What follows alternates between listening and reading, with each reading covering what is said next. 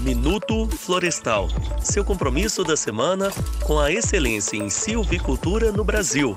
Meus amigos do setor florestal, sejam bem-vindos a mais um episódio do nosso podcast Minuto Florestal da Timac Agro. É um grande prazer poder participar e compartilhar com todos os amigos mais esse episódio. E hoje, com grande satisfação, recebemos o engenheiro James Stahl. Ele possui graduação em Engenharia Florestal pela Universidade Federal de Santa Maria, com mestrado e pós-graduação pela Universidade do Estado de Santa Catarina, estudando relações planta-solo e nutrição de espécies subtropicais de eucalipto, e doutorado em Engenharia Florestal pela Universidade do Paraná, na área de concentração e silvicultura, com ênfase em estratégia de manejo e adubação de pinos. Atualmente é pesquisador especialista corporativo em solos, silvicultura e manejo florestal na empresa Clabin, na qual já atua por 17 anos com espécies do gênero pinos eucalipto no estado do Paraná e Santa Catarina e na região sul de São Paulo. Ele, juntamente com o nosso amigo professor Júlio César Neves, trarão assuntos muito interessantes respostas aos nossos colegas do setor e para vocês, nossos ouvintes. Professor Júlio, James, sejam muito bem-vindo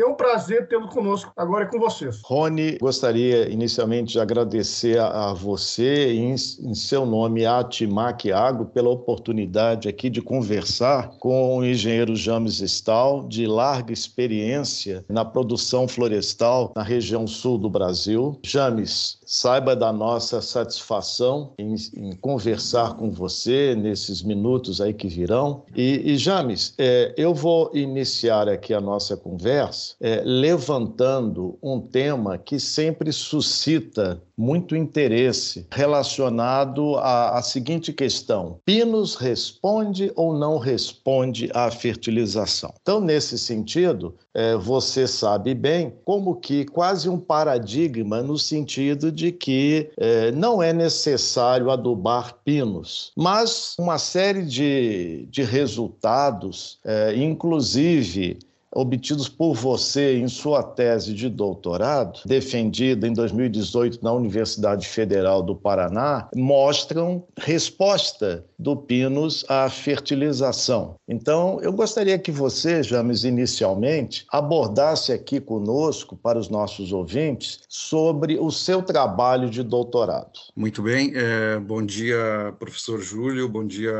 Rony. É, queria dizer que é uma satisfação estar aqui para trocar experiências com vocês, né? Tenho muita admiração pelo professor Júlio, um expoente aí na, na área de nutrição do Brasil. E a ideia é fazer um bate-papo suave, que a gente compartilhe conhecimento, desperte novas hipóteses dentro do setor, em especial a região sul, que é, às vezes é um pouco apresenta condições distintas, é, em parte, né, de, de, de os, o resto do setor florestal brasileiro, que, que basicamente tem foco em produção de eucaliptos, e a região sul tem essa característica pelo seu clima, pela adaptabilidade das, é, do gênero pinos, né, basicamente pinos TEDA e mais recentemente também com introdução e produção, aumento de escala de produção de eucaliptos subtropicais. Professor, mas uh, centrando agora o nosso início do bate-papo em relação a Pinus Teda, né, é um tema de grande discussão. Uh, a gente precisa colocar num contexto um pouco uh, maior e fazer meio que uma linha do tempo para explicar um pouco essas questões de manejo em pinos e trazer para para essa realidade de resposta à fertilização. O Pinus já tem uma, uma longa história de introdução no Brasil, né? já são mais de seis décadas de plantios com essa espécie de Pinus teda, basicamente na região sul do Brasil. E durante esse processo de introdução e produção em escala operacional, já ao longo dessas seis décadas, houve muito avanço. Sem dúvida, a gente mudou o patamar da produtividade de pinos, alterou né, com manejo, com manejo civicultural, com trabalho é, muito importantes de melhoramento, fazendo adaptação, avanço nas gerações de melhoramento, e a gente alterou o patamar, saiu de produtividades muito baixas, da ordem de 20 metros cúbicos hectarianos, indo para médias hoje de 40, 45 é, metros cúbicos hectarianos em alguns locais é, de produtividade. Isso é um ganho muito importante, é, muito importante para o setor, quase que dobrar a produtividade durante esse período. E nessa trajetória sempre é, teve a essa questão ah, e, e, das ações de manejo, a resposta à fertilização, o uso de, de nutrição teria resposta positiva em pinos? Muita, muitas perguntas foram feitas sobre, feitas sobre a resposta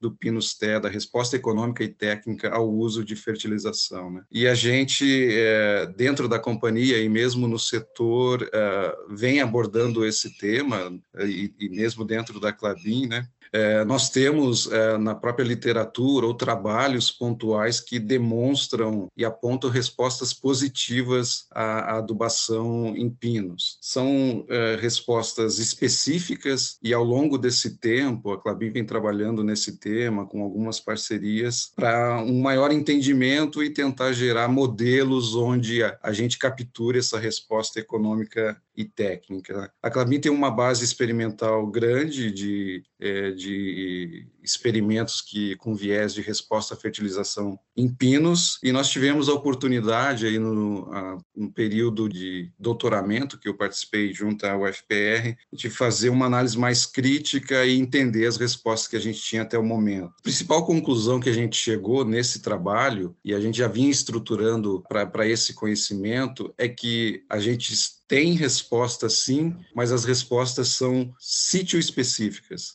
Hum. Essa foi a principal conclusão é, do trabalho. Né? Então, a gente tem resposta econômica, tem resposta técnica e econômica, porém, há a necessidade de um conhecimento detalhado uh, de onde obteve essa resposta. O que a gente sabe é que nós temos uma resposta econômica que tem índices variando aí até 25% em resposta em crescimento em ambientes esses de menor fertilidade, com ah, características de solos mais arenosos, ah, na região do Paraná, basicamente associado à formação da escarpa devoniana. Nós capturamos, medimos e, e tivemos entendimento sobre isso. Então, nesses locais, eh, sim, a resposta está consagrada com resposta técnica e econômica. Um outro viés é, é, que, nesse avanço é, de manejo e de melhoramento genético, nós estamos aportando os materiais genéticos altamente produtivos. E, ao longo desse tempo, a gente tem avançado em número de rotações em, nas, nas mesmas regiões. Aí estou falando de Santa Catarina e mesmo no Paraná.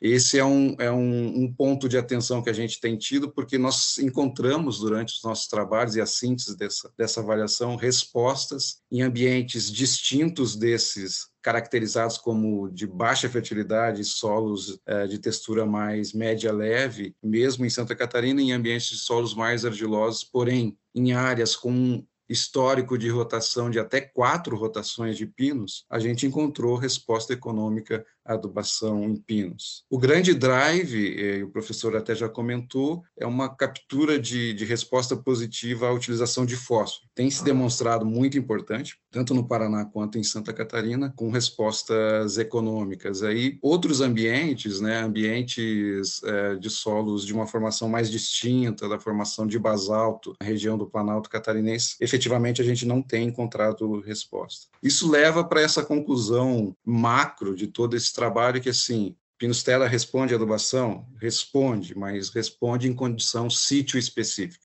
Isso é importante porque eleva a, a condição do trabalho técnico das companhias, do investidor, do, até do pequeno investidor florestal. Ele vai necessariamente ter que conhecer melhor o seu ambiente para obter os ganhos via essa estratégia de manejo. Né? Nessa linha, professor, resumindo essa introdução e tentando dar uma resposta uh, à sua pergunta, sim, a Pinustela responde, tem respondido a adubação, a tendência é que a gente encontre mais áreas, porque as rotações estão avançando, né? e a gente vai fazer o uso de fertilização em Pinustela com certeza. Ô James, vamos supor aquela situação em que é, não foi feita uma fertilização de base. Digamos que agora, ouvindo aqui o nosso podcast, algum ouvinte eh, decida fazer uma adubação, digamos, da chamada meia rotação, ou seja, uma adubação em cobertura com as árvores num certo momento da rotação. Há perspectiva de resposta para uma adubação, digamos, em meia rotação? Sr. Júlio, a gente está eh, em, em curso e tem experimentos instalados com essa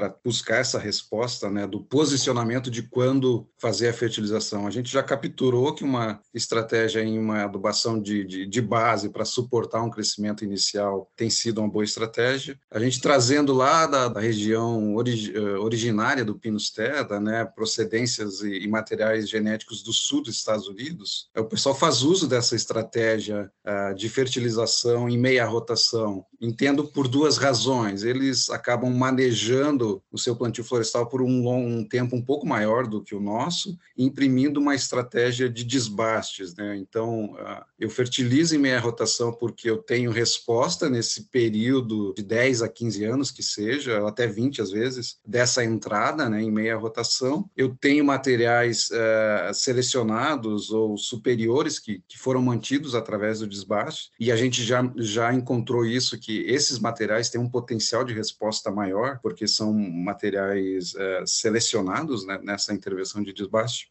Então, sim, é, nós é, recentemente participamos, ou ainda participa, de um projeto vinculado à, à Exalc, IPF, que chama Produtividade Potencial do Pinho dos Terra, e dentro dele foi instalado uma estratégia para checar essa ideia. Foram feitos, dentro desse delineamento que chama de parcelas gêmeas, parcelas gêmeas com um fator de fertilização e sem fertilização, e cruzando com manejo, com desbaste e sem desbastes. Né? E a gente viu variabilidade na resposta, mesmo durante essa estratégia. Então, para a densidade completa, que é o manejo sem desbaste, que é o cenário das florestas que são destinadas ao uso de produção de, de celulose e papel, que é o caso da Clabin, né? A gente encontrou também respostas dentro dessas estratégias em sítios considerados muito baixos, muito ruins de produtividade. A gente conseguiu alavancar a produtividade fazendo uso dessa estratégia. E recentemente nós fizemos uma análise pesada econômica uh, em relação a isso e está apontando que sim, é possível recuperar ou uh,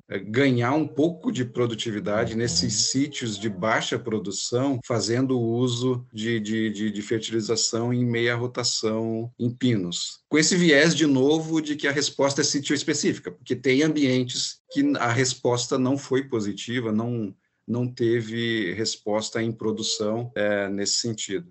É uma estratégia importante também, professor, para concluir esse tema, que assim, com viés econômico, é importante porque a gente faria esse investimento num menor curto, no menor prazo, né? Nós estamos entrando com em meia rotação com oito, nove anos e a gente capitaliza esse investimento por mais sete ou dez anos. Isso, no balanço econômico, é uma estratégia muito interessante. Tem que conhecer muito bem a sua área, entender das limitações que ela que ela tem para fazer uso dessa estratégia. Perfeito. James, com, com a evolução dos, do conhecimento em pinos, eu percebo também que foi a, a, acontecendo, foi sendo realizado o interesse das empresas do setor florestal que trabalham com pinos em trabalhar com rotações mais curtas. Então, nós temos uma conjunção da utilização de materiais genéticos mais produtivos, rotações mais curtas em solos que já têm um histórico mais longo de utilização com a cultura florestal. Então, isso, é, digamos assim, você tem um, um, panorama que amplia de modo importante, na minha forma de, de ver e de inferir, as perspectivas de ganhos da produtividade de pinos em resposta à fertilização. Você concorda, em geral, com essa ideia? Sim, professor. Esse é um, um viés que, que sempre está na nossa frente e agora mais do que nunca é a sustentabilidade do negócio. Né? As empresas estão aí para atra atravessar décadas décadas e, as, seu maior patrimônio, sem dúvida, é, é a base onde ela está instalada, é o solo que vai suportar tudo isso. Né? A gente entende que eh, o melhoramento genético inter, entregou mais produtividade e trouxe com ele um, uma maior eficiência de uso dos recursos. Sem dúvida, à medida que a gente vai pensar num balanço, a gente vai ter que fazer aportes não e aí, de novo, é, insisto nisso, que a gente tem que ter uma pegada mais técnica para concluir sobre isso. Por exemplo, sul do Brasil, a gente tem altos níveis ou médios de matéria orgânica no solo. Então, quando eu penso em fertilização de pinos, eu me dou o luxo de, de, esquecer um pouco de nitrogênio, por exemplo. A gente já tem experimentos que não mostrou resposta a nitrogênio. O pinus tem essa estigma em determinado momento foi importante para ele de ser uma espécie pouco exigente, né? Uhum. Mas é, eu diria pouco exigente até onde? Talvez não é. Ele tem uma eficiência aumentada pela interação com micorrizas, com a parte uhum. microbiológica do solo. Então, o estigma às vezes estava é, trocado. Ele não é pouco exigente, ele é muito eficiente. Mas à medida que nós temos materiais mais produtivos, estamos avançando no número de rotações, é imperativo que a gente vai ter que fazer balanços mais detalhados e entrar com algum aporte de fertilização, né? E aí ranqueando, né, nutrientes nesse caso, temos que olhar para fósforo, nossos teores de fósforo são baixos, tem uma, uma interação com, com as características do solo dificultada, então há respostas a fósforo, potássio também em locais de, de, de, de baixa disponibilidade natural de potássio e recentemente a gente está olhando também com, com, com bastante um radar dentro do nosso radar cálcio e magnésio, que é um é, é menos exportado que uma cultura de eucaliptos, mas os teores na, nativos, né, em áreas que uhum. nunca receberam algum quilo de, de calcário, digamos assim, ou mesmo de resíduo alcalino da nossa produção, mostra que os teores estão muito baixos e talvez a gente tenha que entrar com reposições de, de cálcio e magnésio. Uhum. É uma estratégia necessária para manter os níveis de produtividade ou ainda buscar ganhos de produtividade, né? É, mas ela é, tem um refinamento técnico muito alto, senão é, diferente do eucaliptus, assim, ainda no status atual, né? A gente sabe que precisa adubar. Essa regra já está dita. No caso de pinos, precisa sim em determinados locais, né? Que seria nessa linha, professor. Ouvindo a, a, as suas colocações, James, eu eu quero crer que nós temos aí a, a, a oportunidade de usar uma filosofia para nortear as indicações de nutrientes a serem aplicados eh, nos programas de fertilização e mesmo no manejo da fertilização, eu acho que aquela filosofia de balanço entre o suprimento do nutriente pelo solo e o requerimento pela cultura que vocês utilizam, por exemplo, para eucalipto, a exemplo aí do, do software NutriCalc, né, desenvolvido aqui na Universidade de Viçosa, é, no programa Nutri, do qual a Clabin faz parte, é, eu quero crer que é, abre-se a oportunidade de ter essa abordagem técnica também fazendo uso da lógica de balanço. Concorda comigo? Para pinos?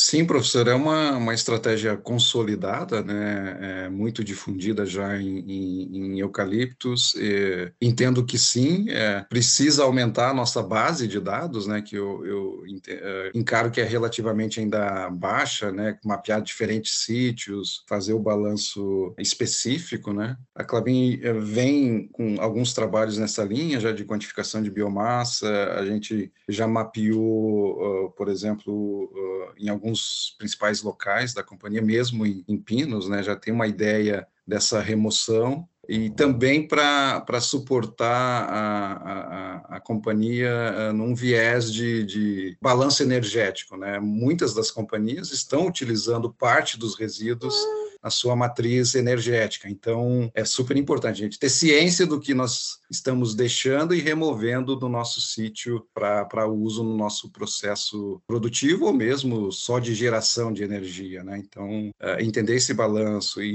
e rodar as estratégias a partir dele é super importante. Eu penso, James, que nessas suas respostas, você, você deixou claro que é, as respostas a fósforo têm sido mais, mais observadas, mas você também é, contemplou a perspectivas de resposta em relação a potássio, a cálcio. Isso me faz lembrar é, do trabalho de doutorado do engenheiro Ricardo Paim, que você bem conhece, nosso amigo, e que então na West Rock, Rigesa West Rock, é, encontrou respostas é, positivas a cálcio dos plantios de, de pinos aí no Planalto catarinense. Né? E, e nessa linha também, Eu penso que você eh, também acabou por responder quando você diz que as respostas são muito sítio específicas. Né? Há uma indagação do engenheiro Juan Souza da West Rock. Ele perguntava sobre se haveria diferenças das respostas de produtividade de pinos à fertilização em função da, do solo, da classe de solo. Então, quando você coloca uh, o sítio específica, né? como a gente sabe que o sítio é a resultante de clima, é, da, do relevo da fisiografia do terreno e do solo, né, conceitualmente, eu acho que você já deixou clara aí a sua visão, eu, na qual eu concordo. Ô James, e, e em relação aos, a, às respostas sítio específicas, é, eu lhe perguntaria, na sua visão, no seu feeling, é mais para pinos? O sítio específico é mais em relação ao clima ou ao solo? Ou a ambos? Professor, eu diria que é, é a ambos, assim, com, contemplando esse conceito do, do, clima e solo, né? Para ter uma ideia, é, assim, a gente avançou, a Clabin tem uma base plantada de pinos muito grande e a gente para esse ano, a gente está com um avanço de, de, de, fertilização operacional de pinos, numa parte do plantio, né? Então, assim, posso dividir com vocês que a gente vai fazer fertilização em pinos em mil hectares de plantio, e especificamente no Paraná, né? Responde por 20% do que nós vamos plantar esse ano de pinos. Por quê? Porque nós temos que, uh, por condições de balanço econômico e de suprimento de fábricas, nós vamos ocupar uma região, destinar essa área para plantio de pinos, onde a característica dela é de, de um sítio muito baixo, sítio específico para baixo. Então, áreas é, da, da escarpa devoniana, na região de Jaguaraí, sul de São Paulo, Itararé, nós vamos efetivamente fertilizar pinos naquela região. Porque o balanço econômico a partir dessa, dessa, dessa definição técnica, foi muito favorável. O custo da madeira de pino está muito valorizada. Isso permite investimentos, apesar dos altos custos de fertilizantes atuais, a gente entendeu que tem ganho positivo, né? Quando a gente muda, é, e aí tem resultado da nossa tese, né? Se eu tiver ganhos de 5, 10% em produtividade numa área onde o sítio é muito baixo, economicamente eu posso fazer esse investimento e o resultado vai ser positivo. Então, uh, fechando a resposta, eu entendo que é solo, clima, mesmo em Santa Catarina, que o clima é distinto do Paraná, a gente tem, tem oportunidades para fazer fertilizações, e aí uma coisa bem específica de um solo mais hidromórfico, hidromorfo, com uma condição de drenagem um pouco dificultada, a gente sabe que tem resposta, principalmente a fósforo. Então, é, é sim, para mim é solo e clima, é uma caracterização do seu sítio, né? É, que a gente tem, tem oportunidade. Só para colocar um contexto, então, né, professor, dessa questão do sítio, a gente, a Clabin tem uma grande área no Paraná ocupa uma, uma, uma, porção importante do estado e a gente está num, numa área de transição de sítio, digamos assim, de um subtropical para um tropical. E aí, dividindo com os colegas, aí uma outra oportunidade, né? De a gente vai entrar com materiais específicos de pinos tropicais, e aí espécies de pinos maximinói, pinos caribé hondurenses, mas basicamente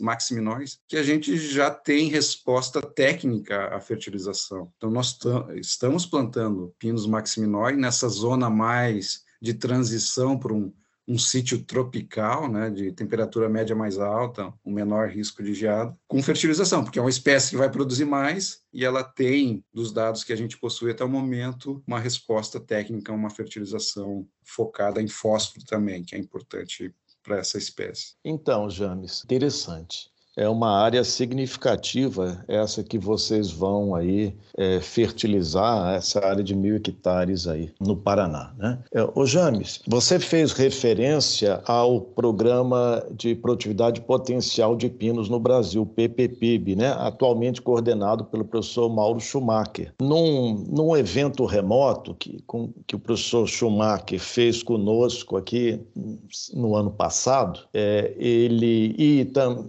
e também num podcast lá em 2020, aqui na, na da série Minuto Florestal, ele colocou claramente que a importância das entradas de nutrientes pela atmosfera, chuva, deposições sólidas, né?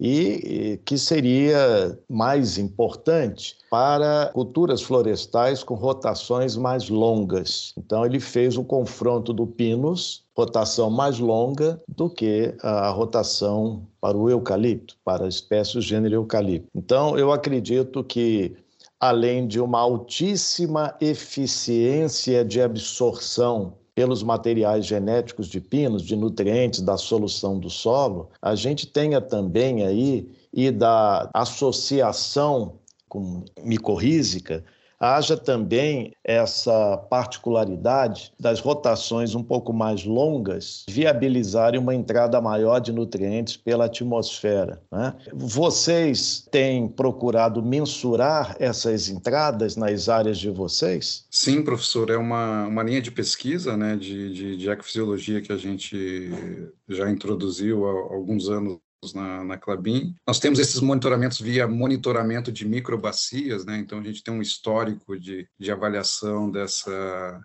dessas entradas, né? A, professor, a gente conhece o professor Schumacher, tem, tem parceria com ele, né? Ele tem trazido essa, nos trouxe né, essa pegada de mensurar e, e, quantificar de fato, e até levantar a hipótese de, de talvez em alguns locais a não resposta estaria vinculada a essas entradas. Né? Eu entendo que, que sim, para alguns nutrientes, a gente fez um trabalho de tese de doutorado aqui com uma parceira e viu que tem entrada importante, por exemplo, de, de enxofre, aí talvez vinculado ao nosso parque, né, a, a amostragem foi próxima da, da, das nossas fábricas, é uma entrada de sódio em regiões regiões mais próximas ao litoral, né? Uhum. Mas eu acredito que tem que avançar para definir e ter uma base de monitoramento maior. A questão do longo prazo, é, ela, é, é, ela joga a favor da cultura, né? Ela é um, tem um efeito tampão, digamos assim, no tempo, né? É, a gente sabe, nós temos estudos de, de, resposta à fertilização, que a gente tem uma resposta inicial, que de um ponto de vista de manejo pode ser importante, mas ao final da rotação ela não é econômica, porque ela vai caindo, diminuindo o índice de resposta e economicamente, a hora que a gente faz o balanço, não fecha, né? Em função do tempo. Se a cultura, à medida que não vai acontecer, mas a gente já trouxe a rotação de pinos, principalmente para celulose ou chapas, num período menor, né? Historicamente era 20 anos, talvez 25, e hoje fala assim, tá 15, 16, fala assim até em 13 em alguns momentos, né? À medida que eu reduzo essa, esse tempo de rotação, as respostas vão ser mais significativas e o balanço econômico vai ser mais favorável. Mas é, é como um, um, uma de pesquisa e de monitoramento, sim, é muito importante é, checar em, nas diferentes condições, porque isso, professor Schumacher já mostrou, professor Júlio, é diferente, né, dependendo do local onde você está inserido. Né? Perfeito. James, antes da gente começar a tratar é, da, da sua experiência, sua visão com espécies subtropicais de eucalipto, deixa eu lhe fazer uma pergunta, uma indagação minha, no sentido de que se a a gente pegasse, fizesse um quociente, uma relação entre a produtividade de pinos dividido pela produtividade do eucalipto, obviamente é, nas idades referenciais para cada cultura, qual é mais ou menos o valor que você tem obtido aí nas suas áreas? Essa, esse quociente. É interessante esse dado, essa abordagem, né, professor? É, Para regiões do mais ao sul, né, do Planalto catarinense, que é um, um nicho, digamos assim, sítio específico muito bom para pinos teda, né? É lá que, que estão as, as maiores produtividades de, de pinos teda. E é lá que tem esse desafio, e a gente já vem avançando de, de produção de eucaliptos subtropicais. Né? Naquela região, eu diria, pelos dados que a gente tem, está mais ou menos um a relação é um. Eu consigo, tô, estamos conseguindo produzir é, eucaliptos subtropicais com nível de produtividade semelhante quando comparada no tempo. Eu, o que eu produzo de fibra longa ou de pinos em 15 anos, eu uhum. produziria em, em de, de, eucaliptos fibra curta em 7. Então a relação é mais ou menos um. Números médios, né? Uhum. Produtividades aí da ordem que variam de 40 a 45, ficando um para à medida que a gente avança para o Paraná, aí é, é distinto, porque te, nós estamos num ambiente subtropical, mas uh, numa zona de transição. Então, nós temos produtividades de eucaliptos, basicamente urograndes, clones, jaclabim, que eu chamo clones caipiras, de elevada produtividade. Então, elevada mesmo, né? acima de 55. É, quando faz essa comparação com Pinus Teda, aí a relação vai uhum. para quase 1,2, 1,3, eu diria 5, né? É, nesse consciente. Né? Mas a oportunidade está em trabalhar com os materiais tropicais nessa região de transição que vão entregar maior produtividade, né? Comparada ao uhum. Pinus Teda, que depende do seu foco. Eu quero fibra longa e fibra curta. Eu tô eu tô eu tô indo para essas para essas espécies. Então, à medida que eu saio do Pinus Teda e vou para um Pinus tropical, que vai entregar maior produtividade na região de transição, né, de indo para um clima mais tropical, essa relação se aproxima do 1. Não vai ficar em 1, porque o, uhum. eucaliptus os clones de, de urograndes nessa região que, de fato, são muito produtivos e, e muito eficientes. É, eu, eu tinha uma, uma percepção de que é, o valor desta relação, se eu tirar uma grande média, é claro que varia muito com a questão do sítio, do material genético, mas é, normalmente eu trabalho com um valor aí em torno de 0,7, 0,75 pinos, produtividade de pinos sobre produtividade de eucalipto. Não sei se, se você encontra também nessas regiões aí, mais aí no Paraná, algo nessa linha, James. Ou seja, se você tem 60 de eucalipto, metro cúbico hectareano, aos 7 você teria um pinos em torno de 40 e poucos, por exemplo, aos 14, 15. No Paraná seria nessa ordem, professor. O professor está tá uhum. com o uhum. número afinado. Eu diria que, que é nessa ordem. Quando a, a gente entra com uma estratégia de materiais tropicais, né? Porque na média a gente encontra produtividades muito baixas ainda de pinos teda no Paraná, né? Hum, produtividades Sim. muito baixas mesmo. Então a, a diferença aumenta. É, mas é dessa ordem e o, o, o diferente e, o, e, e, uma conquista que eu digo, falando um pouquinho já de eucalipto subtropical, é trazer essa relação lá no Planalto Catarinense para quase um. Sim. Isso foi um desafio é um desafio, mas é um resultado muito significativo. Então, então tratando agora é, de eucaliptos, e vamos iniciar um pouco pelo subtropical, eu tenho aqui uma, uma pergunta do engenheiro Juan, da West Rock, e eu vou me permitir complementar um pouco a indagação do Juan. O Juan lhe pergunta o seguinte, James: em relação ao eucalipto, qual é a sua experiência a respeito de alguma fertilização prévia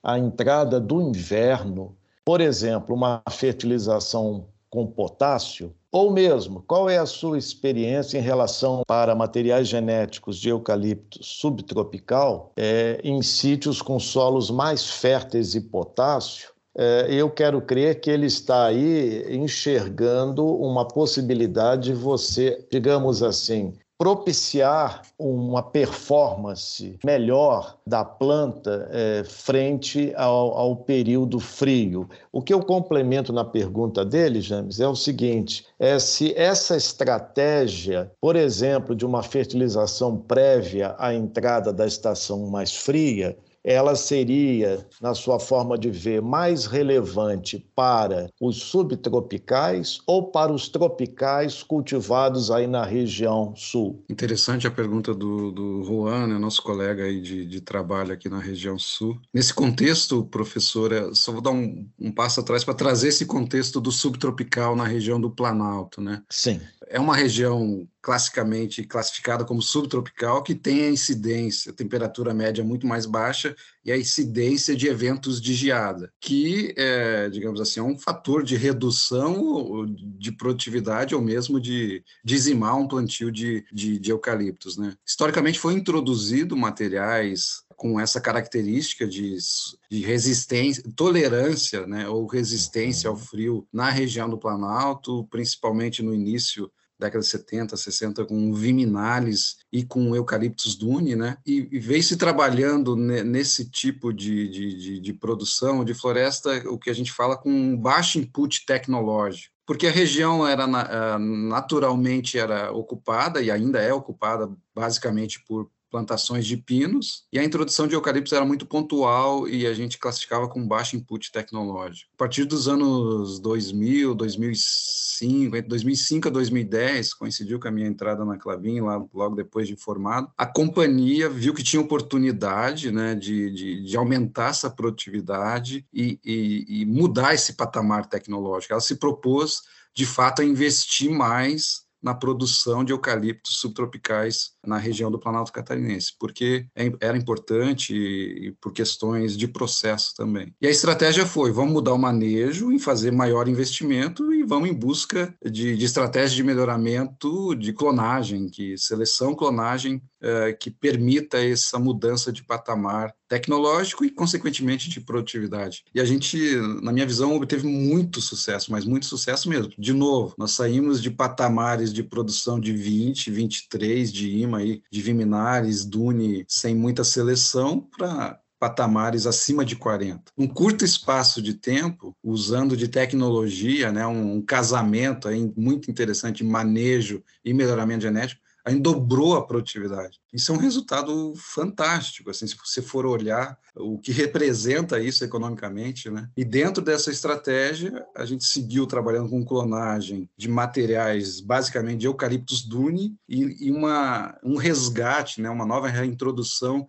de materiais de eucaliptus bentame. Então, hoje nós dispomos de clones de eucaliptus dune, clones de eucaliptus bentame. E dentro dessa trilha, né, de, de buscar o melhor manejo, aí a gente fez experimentação de resposta à fertilização, de dune bentame. A gente eh, já tem dados para falar que, que o, o Dune é mais eficiente em relação às respostas à fertilização, né? Porém, o Bentame ele, é, é, ele tem uma exigência um pouco maior, mas ele tem uma eficiência menor. Foi isso que nós aprendemos a, a, a, uhum. até o momento. E dentro disso tudo, professor, nessa questão trazendo a pergunta do, do, do, do, nosso colega Juan, assim, a gente conviveu com isso. Que, que estratégia eu uso para minimizar os danos? E a gente teve a oportunidade porque a literatura mostra, e o professor pode colocar aqui, os mecanismos de, de estratégia de, de vencer um, um, período de estresse por falta d'água e por frio tende a ser os mesmos, é o que a gente sabe da literatura. Perfeitamente. Porém, na experimentação que a gente fez, nós, em um experimento com eucaliptus dune, a gente testou até 500 quilos de K2O prévio ao inverno. Uhum. E, para nossa surpresa, veio um frio que dizimou todos os tratamentos. Então,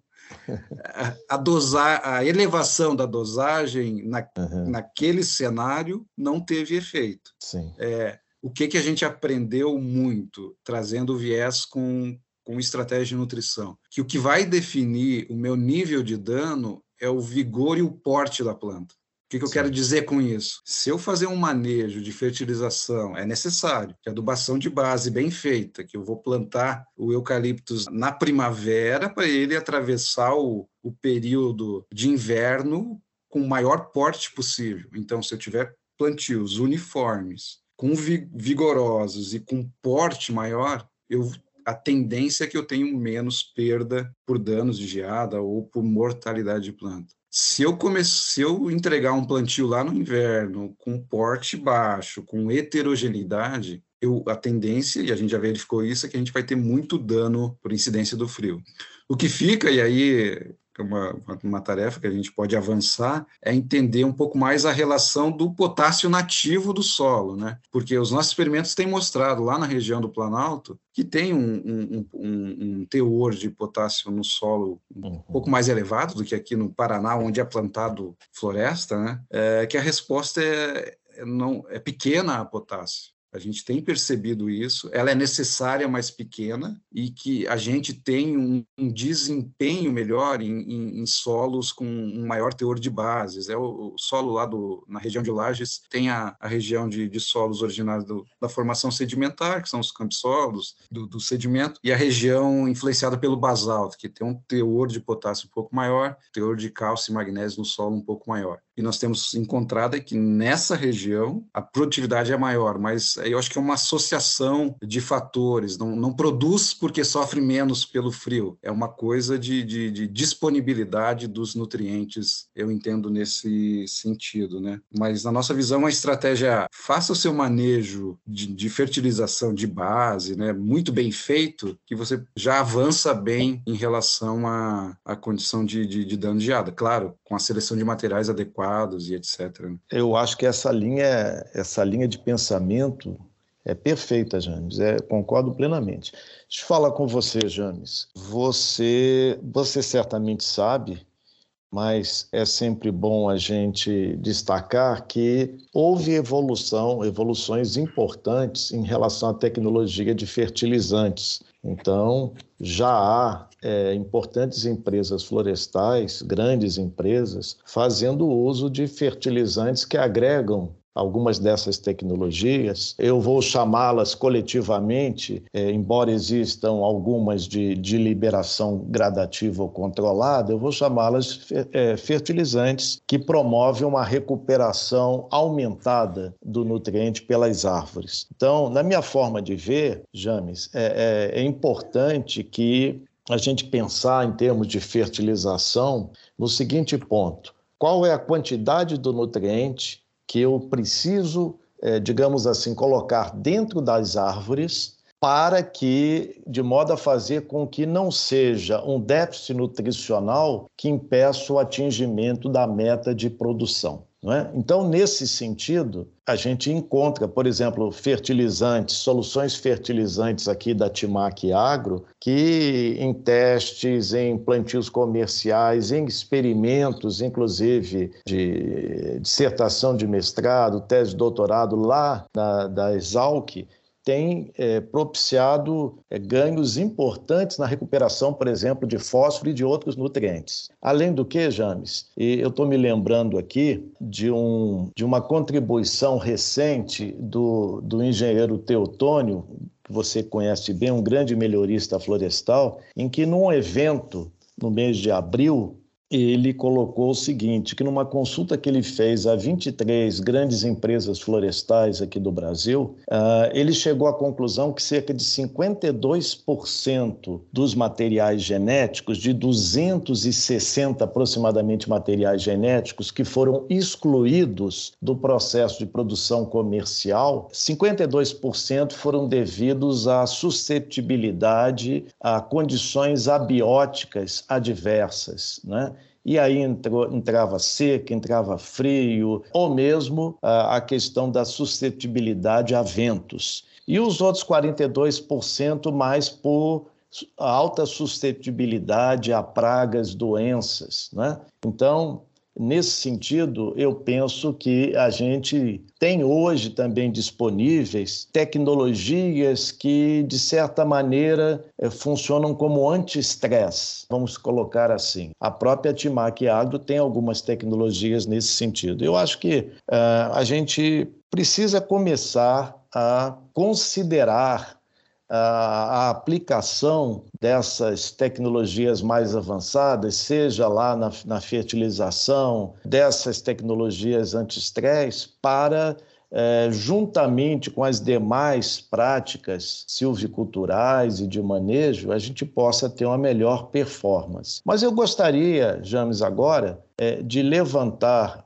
é, aqui com você o seguinte: eu tenho, eu observei digamos assim, revisando alguns dos resultados obtidos em, em, em trabalhos orientados pelo professor Schumacher, dissertações de mestrado, tese de doutorado, e mesmo alguns resultados que eu obtive em outra empresa florestal, em sítios do Planalto catarinense, eu tenho observado que essas esse, esses materiais genéticos de eucalipto, a exemplo do dune, do bentame, os subtropicais, eles têm teores bastante elevados de fósforo na madeira. Isso me preocupa porque em, algumas dessas regiões, como você bem apontou, James, há pouco, as produtividades são realmente muito elevadas. Né? Então, você já pode imaginar que isso vai gerar uma exportação muito considerável, por exemplo, do nutriente fósforo. Eu achei curioso isso porque a gente muitas vezes tem um teor de fósforo na madeira de lenho do fuste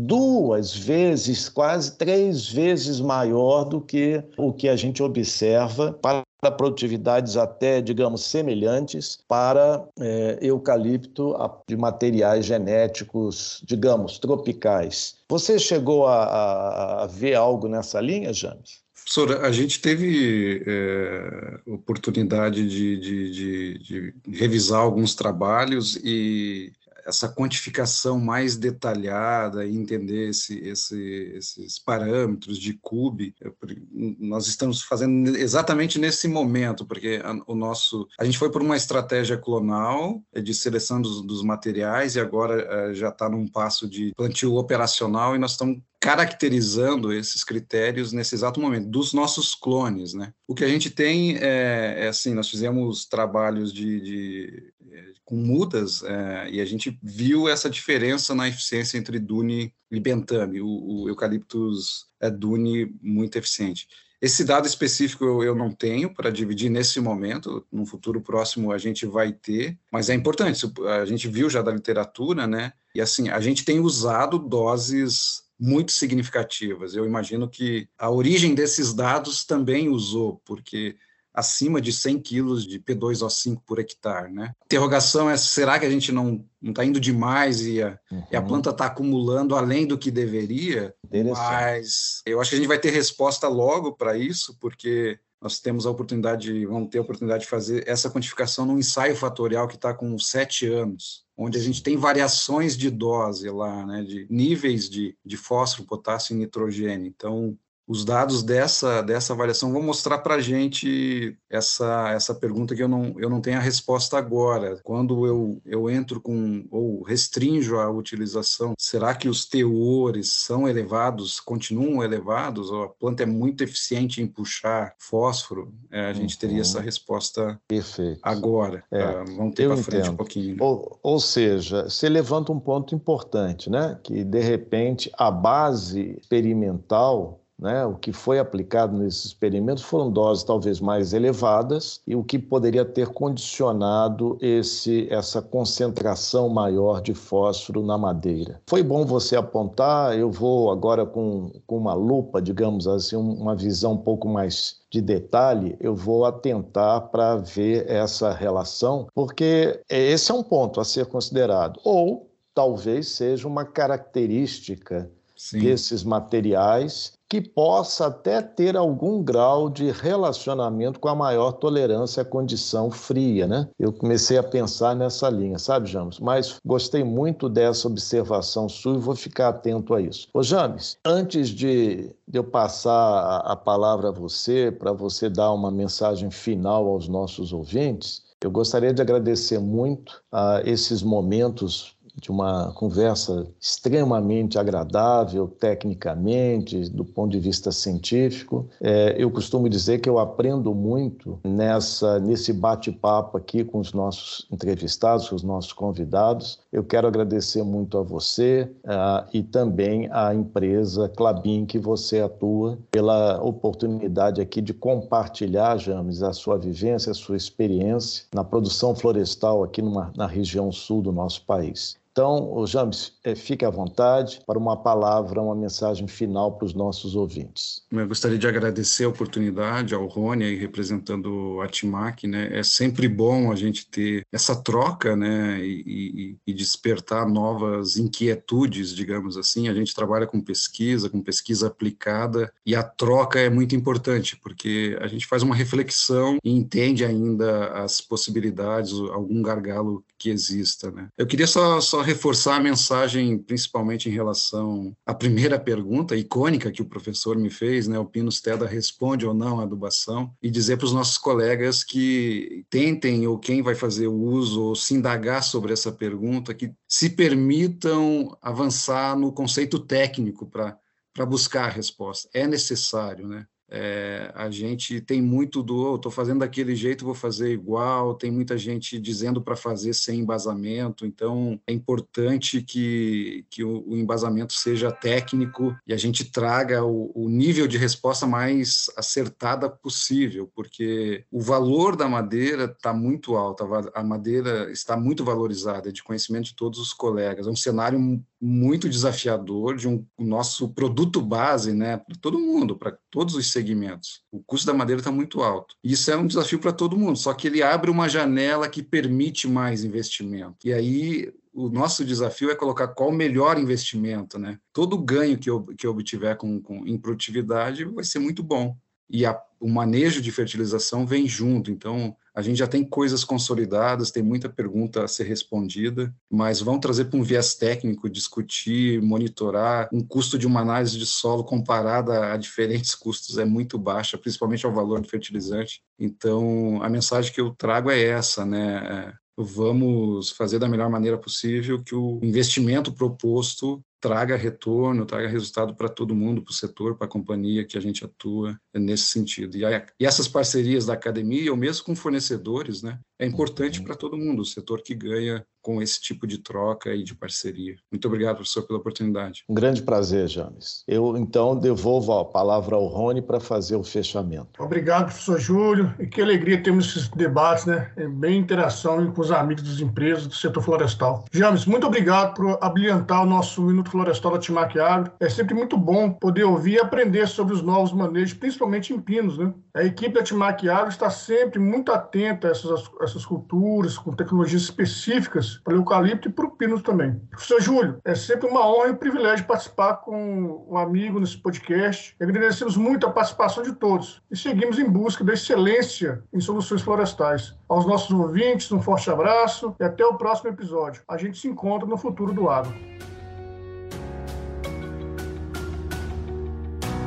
Esta é uma produção Timac Agro